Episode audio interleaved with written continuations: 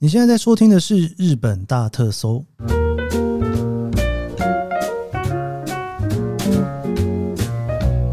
欢迎收听日本大特搜，我是 Kiss 研究生。今天是二零二三年令和五年的一月二十号，星期五。今天呢是小年夜，大家开始放假的第一天哦，所以呢就聊点旅游吧。应该是吧，不知道有没有人今天就已经从台湾就跑出来出去玩了？因为应该很多人现在应该是年假出去玩的重要性比过年更重要，或者是全家一起出去过年。对，好像这也是一个不错的选择哦。不过因为年假啦，毕竟呢，机票的钱也会贵非常多哦，所以也会变成是说，如果你真的除非只有这个时间能。放假，否则你可能会选择在过完年之后再一起出去。不过，anyway，从现在开始到下个礼拜天，应该是大部分的人哦，比较没有上班的需求，对不对？可以在家好好的听 podcast。反正我日更，所以每天都会有。今天呢是星期五，那照例呢五六日呢会跟大家聊一些旅游的东西哦。上个礼拜五呢，我聊了一下就是去东京玩的一些选择哦。当然啦，就很多人就开始问下一个问题：那怎么定？饭店呢？我想常来东京的人，那个订饭店应该都有一个自己的游戏规则了。那今天呢，我会比较着重于挑选饭店的关于地点的部分哦，因为挑选饭店这件事情其实有很多的因素。那今天就是专门就跟大家聊一下说，如果你来东京挑选饭店，你适合住在什么样子的地方？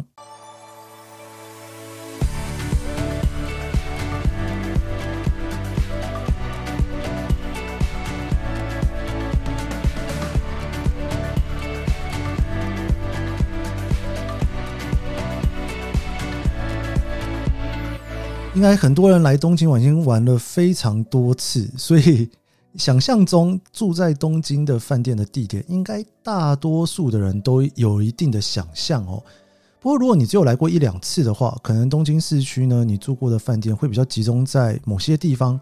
比方说，你上次来，大家说诶可以住上野，你就住了上野哦。那下一次来，大家说住新宿，你就住了新宿。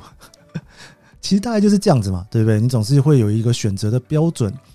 不过呢，我通常如果有要来日本玩的朋友要选住宿的时候，我都会问他说：“你希望住在那边是什么感觉？”虽然说呢，只是来旅游个四五天，甚至一个礼拜，你不是住在这边一个月、两个月，所以你住在那边不见得会有一个很强烈的生活感。尤其是哦，就是大部分饭店很聚集的地方，那边也不是住宅区啦。所以你住在那种饭店聚集的地方，对于东京的感觉一定会跟当地居民不太一样。但有趣的事情是呢，因为东京真的是蛮大的哦，不同区、不同的车站，它都有不同的氛围，也就变成你选择的那一个住宿的饭店呢，可能会大大的影响你对东京的想象。尤其是你像你这样想哦，平常你可能整个白天都在到处跑，所以或许你会觉得说啊，晚上我就在一个地方住，那。也不过就是休息的地方，能睡觉就好。没错，我是这样讲，没错了哈。但是可能你晚上八九点回到饭店之后，你你可能还会再出饭店，但是你出饭店的时候已经没有景点了，所以出饭店之后附近到底有没有东西可以逛，变成一个很重要的考量哦。而且你如果连续住个四五天的话，那你这连续四五天，你这附近的东西是不是？会逛完呢，还是说你有很多的小店啊、餐厅可以吃吃看，或者是吃宵夜呢？尤其很多台湾人都有吃宵夜的习惯，对不对？好，所以呢，以地点来讲哦，我今天我大概会分成三个部分来跟大家聊。第一个就是说，以机场的交通考量哦来选择你要住的地点。那第二个的考量呢是连外的交通大战哦，因为你住的地方不是每一个地方它的连外交通都非常的方便。那第三个呢？就是所谓的特色的街头哦，就是你住的那个附近是不是有一个特别的感觉？你可以感受到一个当地晚上的气氛。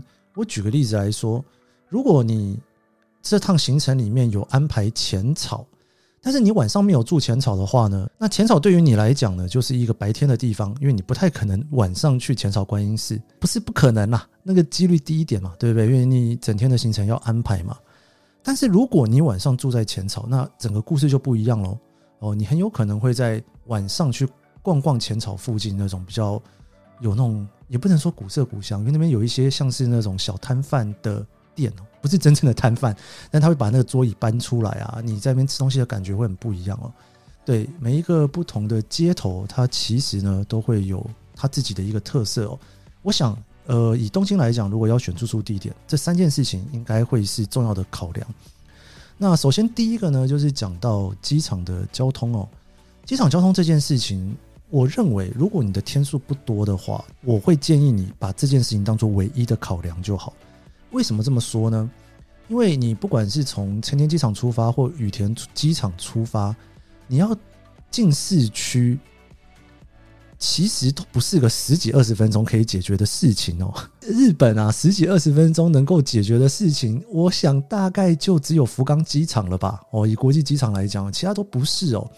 所以你抵达之后的第一件事情一定是放行李哦。那你第一件事情是放行李，你最后一天离开也是放行李。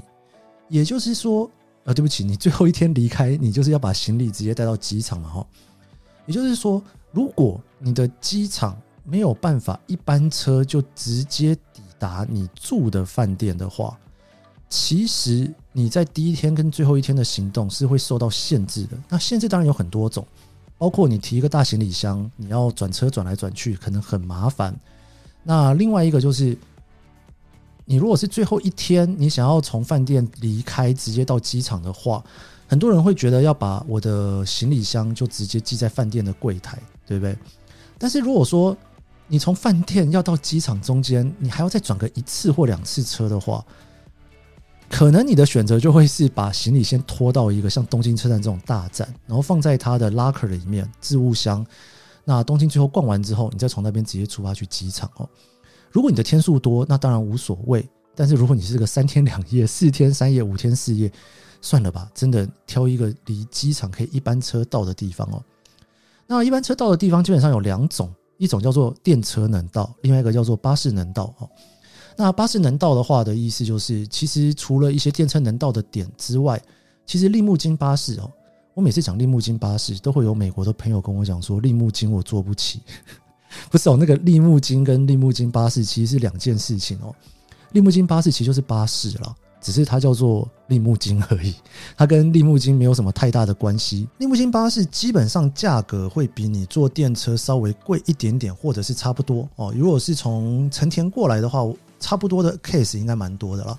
那羽田的话呢，利木津巴士比较贵的 case 可能会多一点点哦。但它的好处是，如果利木津巴士可以直接到你的饭店的话，你真的是完全不用去思考交通，这是我最推荐的。我上一次搬来东京的时候呢，我一开始是住在港区，然后白金台那一站。那白金台那一站呢，因为车子呢是南北线或者是山田线，所以基本上去机场，我觉得还蛮麻烦的啦。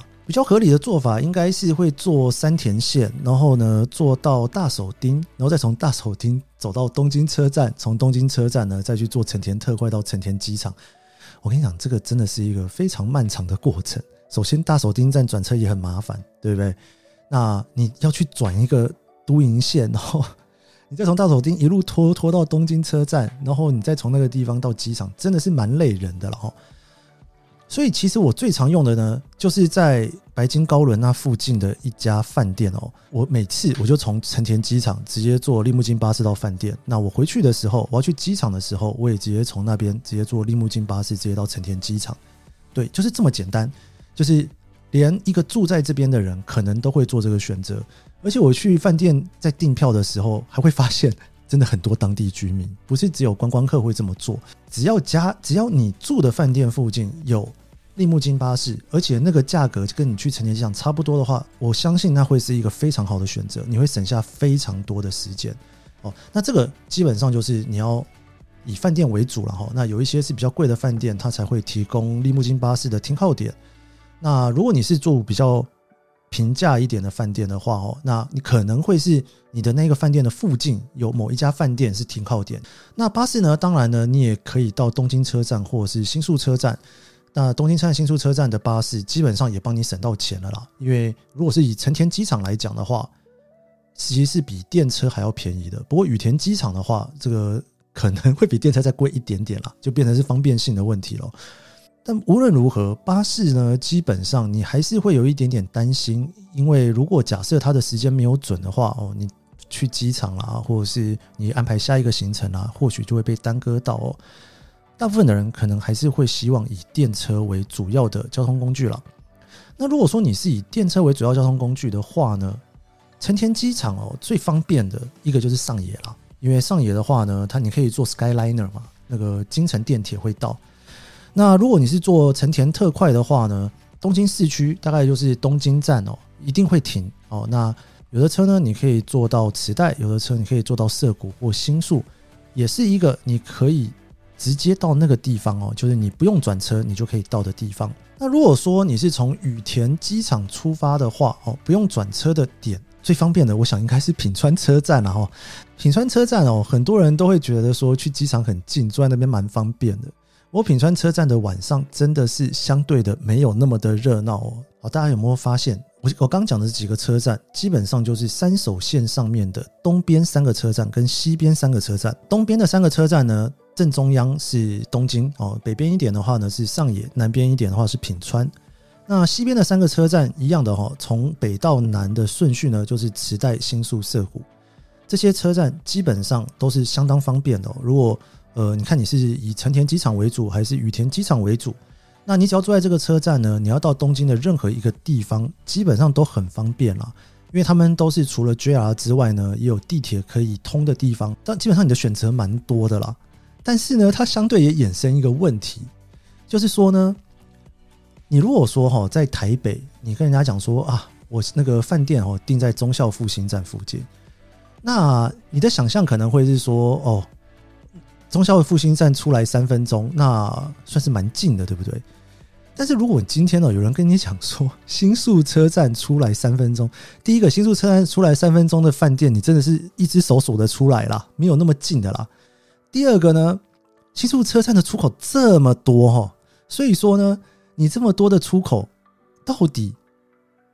你知道从你从月台走到离你车，你从月台走到离你的饭店最近的那一个出口，你本身可能就要走个五六分钟了，然后再加三分钟。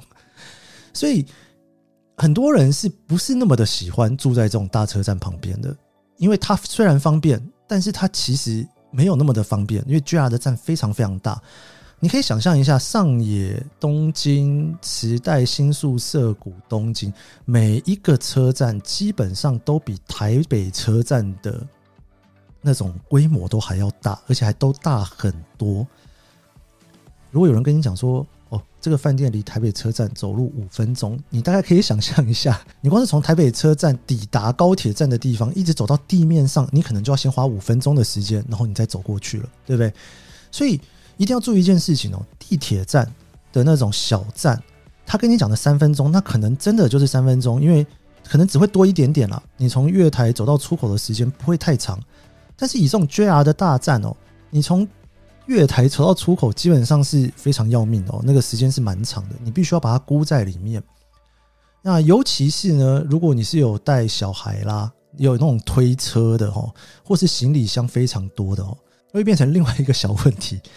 就是说电梯其实不多哦，东京开始大量的推广要让电梯去布满哦，应该是最近十年的事情了。应该说一个车站可能最少会有一个可以坐电梯到地面的地方，但是呢，那一个哦，如果是在小车站来讲，它如果说只有四到五个出口的话，可能不管怎样都会离你的饭店近一点。但是如果是那种大车站，哇，那那你就很难说了哦，到底。你要怎样才能找到那一台电梯啊？就是另外一个问题。所以机场交通的考量这件事情呢，其实要考量的事情非常多，对不对？好，那除了这几站之外呢，我自己会蛮推荐，如果你是从羽田机场进来的话，你还有另外一个选择，因为你从成田机场进来，就是我刚刚讲那几个站嘛，都是超级大站哈，就是什么上野、东京、新宿、涩谷、池袋。但是你如果从羽田机场进来，你想要一班车就到，而且还蛮方便的地方，其实就不会是这种大站哦。因为它出来呢，它基本上两条线。你如果坐东京单轨列车的话，其实你就只有冰松町可以选择了。但是呢，你如果是从地下进来的话，那你的选择就很不一样了。因为你从地下进来，基本上它会经过都营浅草线哦。那都营浅草线中间就有很多选择了哈。那首先品川这个大站，我刚刚已经聊过了。那再来呢，山田或者是大门那附近哦。山田的话呢，是跟三手线的。田丁站哦附近。那大门的话呢，是跟滨松町站附近，这些是比较属于商业区的地方啦。哦，那在下一站呢是新桥哦，也是商业区的地方。这些地方其实饭店都蛮多的，而且好处是呢，它离一个不是台面上的景点，哎，讲不是台面上有点怪哈。应该说东京有很多的景点哦是有车站名称的，但它没有，就是东京铁塔啦哦，并没有一站叫做东京铁塔。但是其实你如果是从山田大门那边离东京铁塔都还算近哦。那再来新桥，我刚刚讲了哈，那附近也蛮多饭店的哦，因为这边都是商业区。然后呢，东银座哈，东银座就是银座附近也有很多的饭店。然后你再往下，日本桥附近也有很多饭店，人行町、东日本桥、哦浅草桥、藏前，一直到浅草。其实你如果是从都营浅草线的沿路走上去的话，基本上每一站都会有一些饭店可以让你有选择。那当然，这些饭店里面是不是每一个站都晚上很热闹？那当然不一定了哦。浅草当然没有问题哦。那像日本桥附近啦、银座附近啦，晚上基本上你也是有得逛的哦。大门新桥这个属于办公区的地方，虽然没有这么的热闹，但是你出来呢，你还是很多拉面店啊，或者是一些可以吃东西的地方。而且呢，以我刚刚讲的这几站来讲哦，你看哦，呃，山田线有都营山田线可以转车哦，大门线有大江户线可以转车，新桥就可以坐 JR 了啦哈，但也很不错哈。那东银座线的话，就是那附近其实你到银座站，因为东银座跟银座中间其实没有很远，所以你到了银座那边，那已经太多地下铁可以让你走了。日本桥站你还有银座线跟东西线哦，那东日本桥站的话呢，你还有都营新宿线。浅草的话一样哦，有银座线可以坐哈，所以基本上。浅草线的沿线，如果你是以羽田机场进出的话，我基本上我都还蛮推荐的，因为你可以解决你交通头尾的部分，你可以一班车到哦。那当然，我刚刚讲的几个传统大站哦，不管是涩谷啦、新宿、池袋、上野、东京。品川基本上你还是会有，基本上你还是可以找到立木津巴士直接到羽田机场啊，这当然是没有问题的。不过一般车要到的话哦，基本上还是会以都营浅草线为主的沿线。好哇，你看我机场交通就讲了这么久，这一集我都不知道讲到 什么时候才能录完。接下来我要讲的是连外交通的大战哦，连外交通的大战是什么意思呢？因为如果你来东京玩，你不是只是待在东京的话，或许你要考量的点就没有这么单纯哦。你得考量说，诶，我要去别的地方，我要怎么办哦？那首先就是，如果你去的地方要坐新干线的话，哦，那新干线呢，基本上只有在东边有啦。所谓东边有的意思就是说，东京车站基本上是有的。那你如果要往北边的话，就是上野车站，你也可以有新干线。你如果要往南边的话，那品川车站也会有新干线。也就是说，如果你的旅程哦里面，你如果有想要搭新干线哦，去比方说是哪里啊，轻井泽之类的，或者是长野哦，那或许你选择上野会是一个蛮好的选择哦，因为那附近的话呢，你可以拖着行李箱，你就直接哦到上野车站坐新干线。那东京车站当然也是一个好的选择啦，不过东京车站附近的饭店呃基本上蛮贵的。哦，就是看有没有你这样的强烈需求。那当然，你如果到银座附近啦，可能价格就会稍微便宜一点点。日本桥附近也会稍微便宜一点点。哦，你稍微往边边一点啊，大手町那边你也可以找到一些商务饭店哦。不过。那个所谓的离车站的几分钟，你真的就要再加很多很多很多分钟了哦。如果考量是你无论如何要往北边走的话，我相信大家应该都很熟了。滑雪的人都会喜欢住上野车站嘛，哦，大概就是这个意思。再来，如果你是会想要往南边走的话，哦，往南边坐新干线的话，那当然就是东京车站或是品川车站啦。哦，记得哈，就是南北基本上不通的，因为大家新干线的终点是从东京开始。比方说，如果你是要去清井泽哦，虽然说品川车站也有新干线，但是它是从东京车站发车，所以品川车站你是去不了清井泽的哦。又或者是说，你要往南边走，比方说往名古屋方向走的话，从上野车站你也是没有办法的，你可能要选择东京或者是品川车站哦。那再不然就是转车啦。那如果你要考量转车的话，整个三手线都可以转了嘛，对不对？再来，如果你的旅游呢是想要去河口湖、富士山哦，或者是你想要去。呃，江之岛哦，那新宿车站那边可能会蛮方便的哦，因为那边发车去河口湖的车，或者是去江之岛的车的选择相对的多蛮多的。所以说，基本上你要去考量这种连外交通的时候，我觉得这都是一个可以去思考的方向啊。那我刚刚有聊到东京车站，你要稍微便宜一点的话，会离车站有一段距离哦。那如果说上野车站附近的饭店，理论上是便宜蛮多的啦，哦，那边基本上便宜蛮多的。所以说，这也是一个很多观光客的一个选择哦。我自己会比较推荐，我要怎么推荐呢？这几个选择里面啊，我我自己通常还是会觉得新宿最方便了。应该这么说了哦，就是扣掉说你上野可能要往清景泽方向来讲哦。你大部分的观光景点，我认为靠西边的还是稍微多一点点哦。呃，以你新宿车站来讲哦，你包括你要去吉祥寺、三鹰也很方便，然后它又是小田急线跟京王线的起点，所以说你要去像比方说下北泽啦，或者是你要去很远的那种藤泽或者是江之岛，基本上都算是蛮方便哦。甚至你要去横滨，基本上也是蛮方便的。其实哦，新宿三丁目你就可以坐东横线了嘛哦。那当然，新宿你那边你也可以就是坐 JR 直接往南边走哦。要去台场也基本上也是蛮方便的。要去富士山、河口湖那就更不用说了哦。那新宿车站的价格可能会稍微贵一点点哦。不过因为新宿站真的是蛮大的，它其实是一个有的时候大家说，哎，你饭店在哪里？在新宿。我只要问这个问题，有人跟我讲在新宿的时候，我脑中一定会再问下一个问题，就是新宿哪里哦？哎，对，因为你知道。你如果住在都厅前附近的那些高级饭店，其实也是在新宿了。只是呢，你如果要走到新宿车站，还是需要一点距离嘛。好，那连外交通大战哦，大概就这几个了哈。再来就是所谓的特色街头。其实特色街头这件事情哦，我觉得，嗯，如果你来东京比较多次的话，这是一个我觉得蛮可以去思考的一个方向。因为你的目的性就会越来越清楚。比方说，你第一次来，你可能是想要通通都捞下来哦，就像我上礼拜讲的，你会有一些固定的景点想要去。但是等到你第二次、第三次、第四次来，你可能目标就会明确了。比方说，我这次来呢，我就是要买东西啊；我这次来，我就是要去看富士山；我这一次来，我就是要去筑地吃寿司；我这一次来，我就是一定要吃到烧肉。就是你会有一个很明确的目的来，甚至是季节性的哦，那个。我这次来，反正就是要赏樱哦，哪个景点能赏樱，我就去哪里；或者是秋天哪个景点有枫叶，我就去哪里哦。这种非常目的性的来的话，你的选择一定会丰富很多，因为你的行程也不会像第一次、第二次哦塞得这么的满。你可能也不是那么的在意晚上车站附近要不要很多东西可以逛哦。那以这种比较特色的来讲哦，我想几个通常如果有朋友问我，我我会觉得说你可以试试看哦。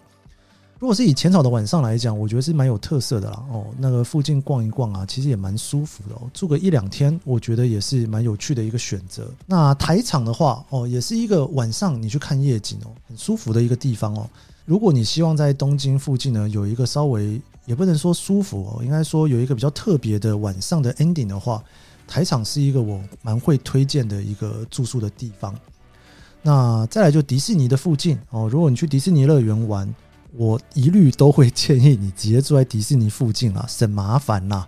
哦，因为你从东京市区过去看你的地点哦，不过基本上如果你的地点没有选到太好，比方说你从新宿过去，你少说也要花个四十分钟吧哦。你如果可以住在迪士尼附近哦，你一大早起来去排队进场，你会方便很多。那尤其是如果预算够的话，我都会建议哦，直接从迪士尼附近的饭店哦，就是武滨车站附近的饭店。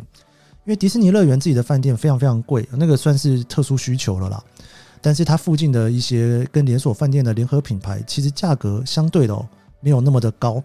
那好处就是你迪士尼玩累了，你还可以中途回饭店稍微休息一下再出来。那晚上看完烟火，你直接就走回饭店，你也不会那么累哦。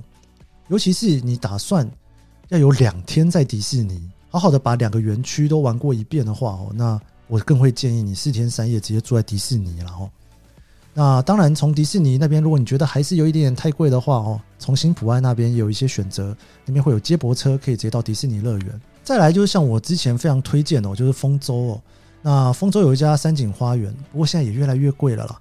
那个位置我觉得非常非常的好，在一楼就直接有 LaLaport 可以直接逛街哦，我觉得是一个超级方便的选择。如果你这一次有逛街需求的话，毕竟呢，东京市区的大卖场哦，就是像 LaLaport 这种美式的 mall 其实并不多，你的选择是相当有限哦。那丰洲基本上是一个我会推荐的点。再来就是呢，住在六本木赤坂附近哦，六本木赤坂附近呢，六本木我想大家应该都知道，就是在港区里面呢，就是高级的商业区哦。